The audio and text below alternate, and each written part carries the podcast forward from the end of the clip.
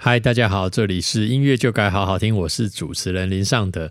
今天我们已经走到了第十二集，那么也是第一季的最后一集了哈。那第一季最后一集有什么特别的呢？好，这个我们今天要讲讲一个非常呃著名的团体，那就是五五六六的一首歌哈，叫做《枪声》。那好不好？大家醒一醒，五五六六不是只有我难过好吗？这个。我难过这首歌被乡民誉为神曲，那同时也被五月天的阿信誉为说，这个我们五月天不是最好的，除非我们能够写出一首我难过这样好，所以大家可以知道我难过这首歌在这个广大的歌迷或者是华语流行音乐占有多大的这个非常重要的一席之地了哈。那五五六六他们呃，当然是一个。非常值得讨论的团体，那么他们在这个一出道呢，其实就获得了非常高度的成功。那当然，他们的经营模式跟所有的造型跟歌路，其实是非常的非常像这些呃欧美的 boy band，或者是像呃日本的 SMAP 啊，或者是 V Six 之类的团体。那以多元性来讲，其实他们是比较靠近日本的的这些呃。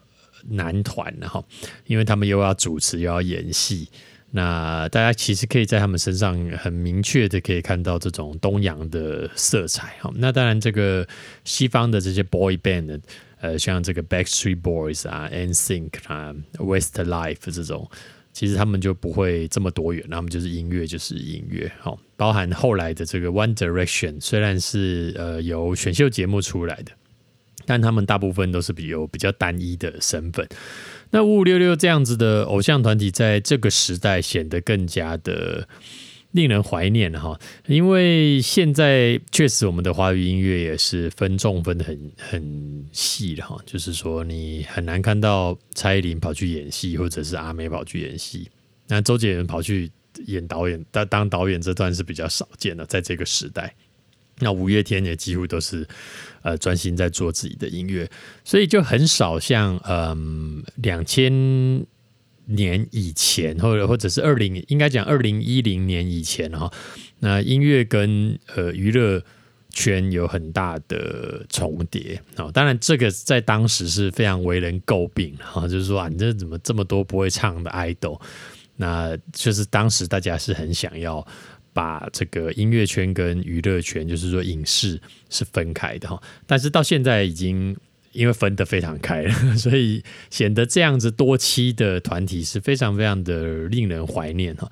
那么我跟五呃五五六六也有呃一些几面之缘，然后当然跟孙协志有比较多的合作，后来有做他的嗯一些的专辑，或者是他主导的一些音乐作品，那跟他有比较多的。交流跟认识哈，其实这个这也可以讲非常非常多哈。他是一个啊充满热情啊，然后对于音乐，对于他所在的环境都充满着热情哈。那他对自我的工作的要求也是非常非常的高哈。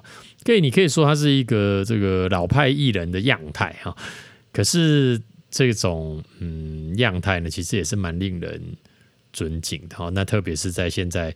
因为分得非常非常开，那特别是音乐，嗯，越来越严肃的的的现在哈，华语音乐越来越严肃的现在呢，我们或许也可以再回头看看，呃，五五六六的一些作品，那我来跟大家分析一下，分享一下它究竟是好在什么地方，然后又可以提供我们当代一些借鉴哈。好。这个枪声这首歌呢，是在呃收录在五五六六的第一张同名专辑，然后这个是在嗯二零二呃二零零二年发行的哈，这其实就是我入行的那一年哈，就是说我入开始做唱片那一年，五五六六正是爆红的那个年代哈。那这首歌的词曲跟制作都是周传雄、小刚老师。那这首歌，呃，我认为他。其实一个非常典型的周传雄的作品哈，周传雄有很厉害的一个地方，那大大家知道他是情歌圣手，对不对？写很多很好听的情歌，《黄昏》呐，那《黄昏》一直到现在听，其实都还是一个非常的强有力的一个抒情歌曲哈，就是说它有一个呃很隽永的旋律，而它的旋律并不是呃我在呃本系列节目讲的那种平短重复的模式，它的旋律其实不一定有什么很清晰的动机，可是整首歌下来是非常非常好听的，那个记忆点是浑然天成哈。那当然包含他写的什么嗯呃出卖呀。是不是这个都是很棒的作品哈？那当然也同时是现在也没有人这样写歌了，所以呃显得他也是蛮珍贵的哈。然后他还有一个比较少被人知道的一面哈，周传雄老师，我认为他算是呃，因为很多人会尝试写在歌词里面写有国语又有台语的。我认为里头做的最好就是雅俗共赏的，就是小刚老师了哈。那代表作可以说是再出发了哈。你看那个再出发这首歌是多么的呃有力，这个呃每次棒球比赛到的时候，大家还是要放，非常的阳刚，非常的有。呃，气势与力量的歌，然后那因为华语歌其实都非常阴柔哈，你要能够带来力量而不伤感的歌，真的非常非常非常哦，我可以讲五个非常的少啊，再出发就算是其中之一哈。那么他还有别的吗？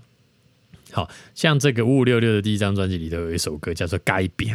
好，盖饼啊，这个也是一样，它是国台语都有啊，但是而且是我们平常生活中就会使用到的词汇哈，就我认为它使用的非常非常的恰当，所以就是说他不勉强，好，当然也更不给白，因为他做的是以一个 idol 的团体，所以呃里头的用字啊，其实都是会令人甚至有点莞尔一笑这样，我觉得流行音乐它的本质还是有。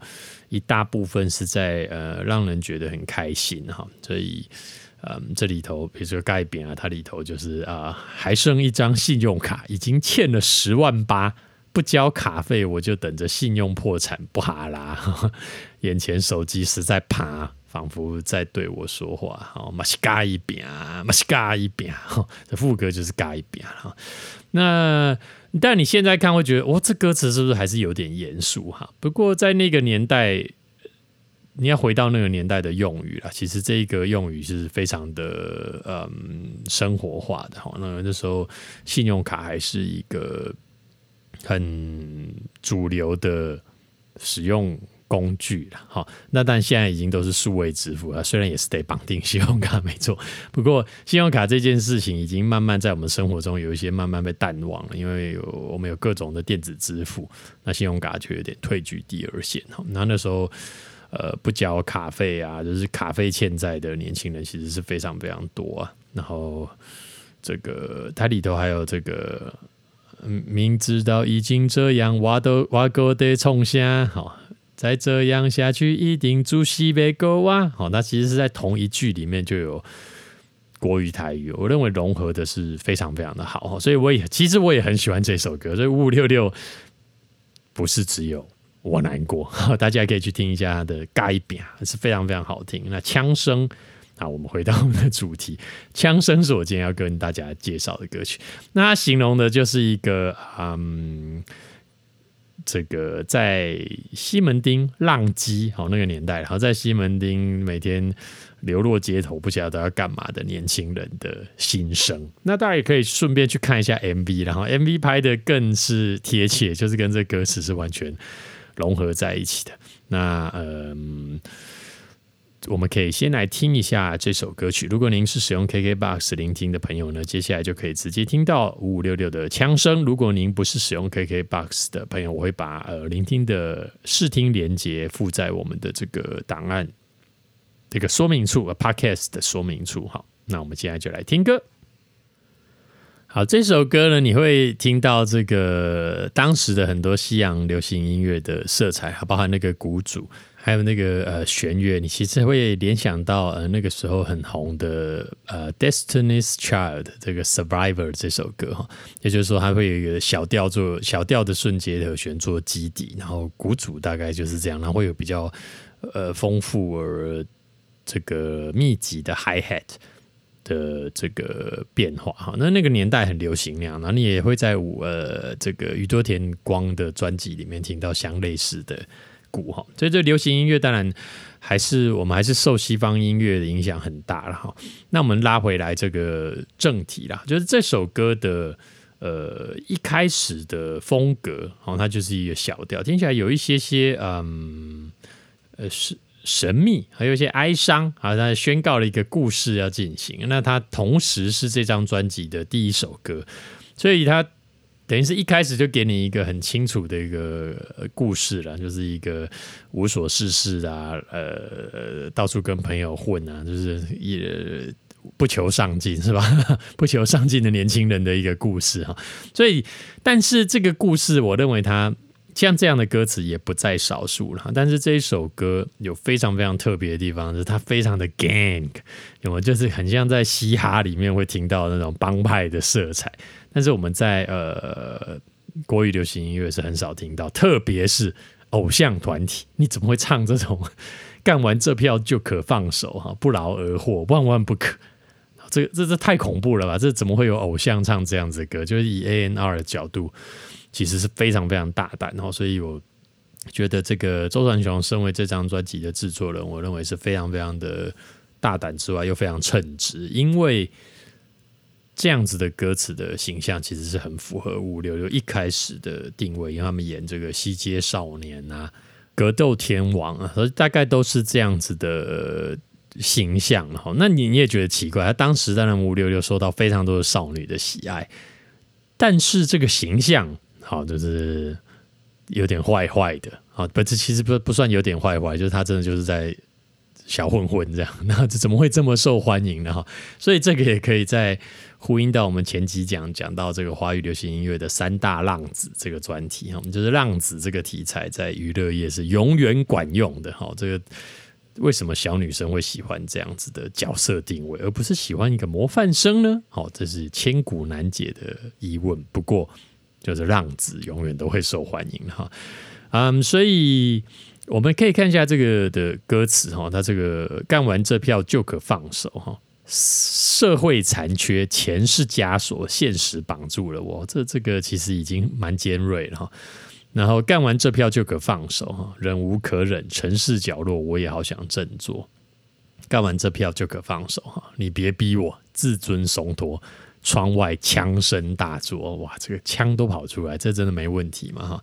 这个像这首歌的呃副歌呢，它就是我我们所谓的口号式的歌了嘛。干完这票就可放手，是一群人或一个人唱。然后另外的人唱，这有点像是呼应哦，不劳而获，万万不可。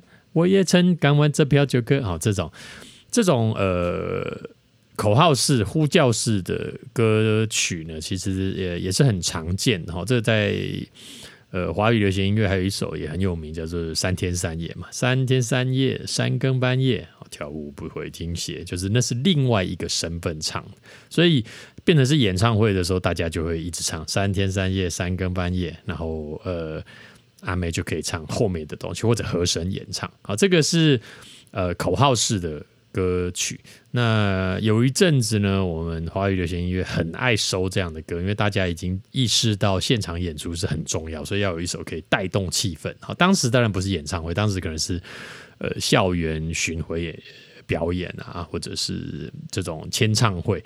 那个时候也会需要带动气氛，所以就出现了有很长一段时间，大家收歌的时候，我要收口号型的歌，然后那这首也就是一个口号型的歌，这个结构哈，就是前面都是一样的，然后后面是不一样的东西，这样。好，那么它的呃，我们来看一下它的这个主歌哈，主歌它写半夜醒来口干舌燥，沮丧的不得了，似睡非睡。做了个梦，我是古惑英雄啊，古惑仔那个时候流行古惑仔这个港片哦，所以你只要写个古惑哦，这个就很明白，大家就会心里有很多想象了嘛。所以古惑这两个字也等于是符号了，因为古惑出现，大家就会知道可能有刺青啊，有在混啊，是个危险的人啊，浪子啊，没有明天啊，哦这一类的东西，你就呃都不需要。这个词人来写，你都已经完全明白了。那么在古惑仔的这种歌词呢，华语还有还有一首歌哈，这个是阿信写给谢霆锋的，叫做《寂寞堂口》啊。这个堂口一出现，大家又知道了哈，这也是一个很清楚的符号。那这首歌又写得更明白了，因为他写我来自最寂寞的三重，发迹在林森的霓虹，漂流在台北的夜空，怀念着童年的山丘哈。这个我们住在三重的朋友当场就不开心啊！为什么古惑仔要来自于寂寞的三重呢？好，那这个林森的霓虹，大家当然就知道了，因为林森，呃呃，林森北路这边有非常多的嗯特殊的场合，好，这个所以也是其实也是符号了，因为嗯，古惑仔。当然不是只有在林森北路，不然他怎么怎么火啊？是吧？哈，但是你讲起林森，大家就会很清楚的知道你讲的是什么东西。有特种行业啊，可能有夜生活啊，有维士啊等等的哈。所以这也是一个很清楚的符号了。就是说，词人们其实都会很善用呃符号。那当然，阿信在为谢霆锋写这首歌的时候呢，也是用了。也是很清楚、很清楚的 A N R 的角度下去写的，因为谢霆锋那个时候演了不少古惑仔的电影嘛，而且大家对于香港的男明星、男演员，就算你没有演啊，我们也会觉得你有演啊，所以他写这个《寂寞堂口》，我认为也是一个很成功的设定。不过这首歌好像没有很红了，哈，那当然是另外一回事。哎，但是我们小刚老师写的五六六的歌，那可是都是很红的哈。好，所以我们来看一下，还还是要回头一下。我们经常会岔题，要跑到别首歌了。然后这个枪声的歌词啊，另外的主歌写：朋友都说我是天才，只欠一个伯乐。女人跑了，弟弟车祸，还在借钱过活，哈，这蛮惨的哈。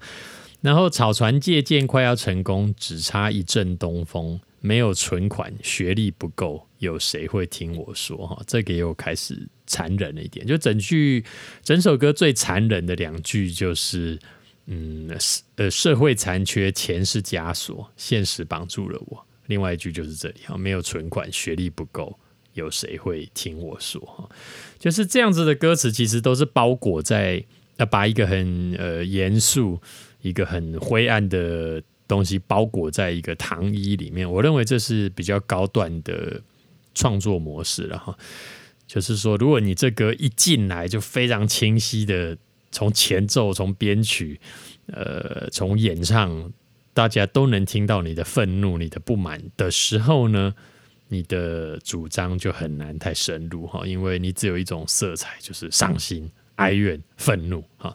但是你在呃这个流行音乐的外衣底下，哈，你在一个很好的编曲、很好的 sound quality，呃，很光鲜的外表底下，你写到一些比较灰暗的题材，那其实是呃，除了娱乐性之外，它会有一个更强的嗯众声，然后就是我们听音乐或者是艺术作品，很在意它的众声，哈，就是你是不是只有表层的那一面。